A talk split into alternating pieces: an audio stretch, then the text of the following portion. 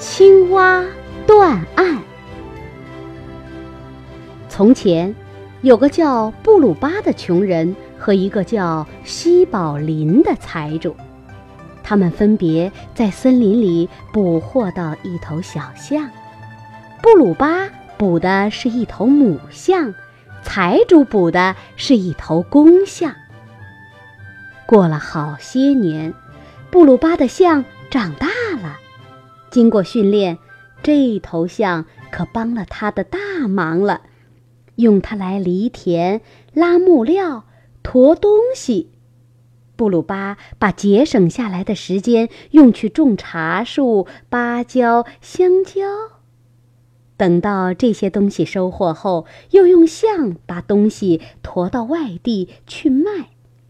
有时，布鲁巴还让象去帮助其他人。所以，布鲁巴和寨子里的穷人都非常喜欢象。财主看见布鲁巴不但不再来雇自己的牛，而且生活还渐渐的好起来，心里十分憎恨这头象。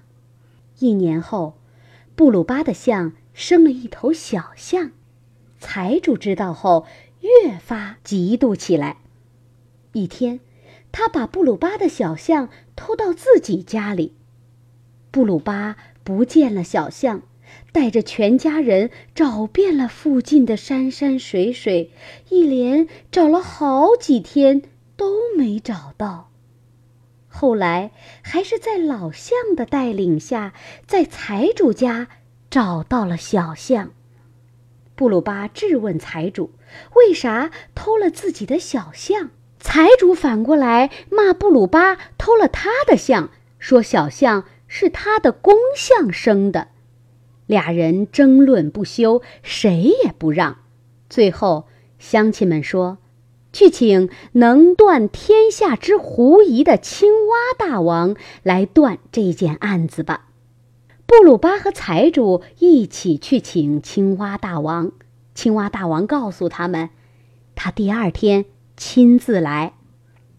财主想拉拢青蛙大王。第二天，他杀了鸡，宰了猪，备了酒，把饭菜早早的做好，等着。等啊，等啊，饭菜凉了又热，热了又凉，还是不见青蛙大王来。傍晚。当太阳只有一竿高的时候，青蛙扑通扑通地跳着来了。青蛙一到饭桌旁就打瞌睡。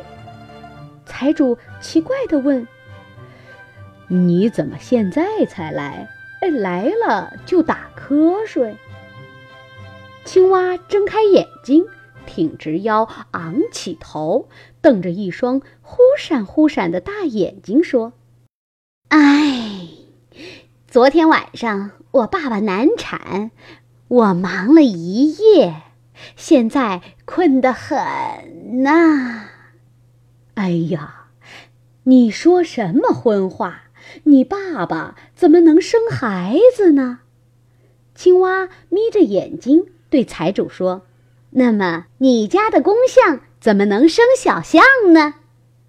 青蛙和布鲁巴哈哈大笑起来，窘的财主涨红了脸。青蛙干咳了两声，当众大声宣布：“小象应该归布鲁巴所有。西宝林若有不服，以后你们管妈妈叫爸爸，管爸爸叫妈妈好了。”说完，咯咯呱呱地叫着走了。在场的乡亲们大笑着散了。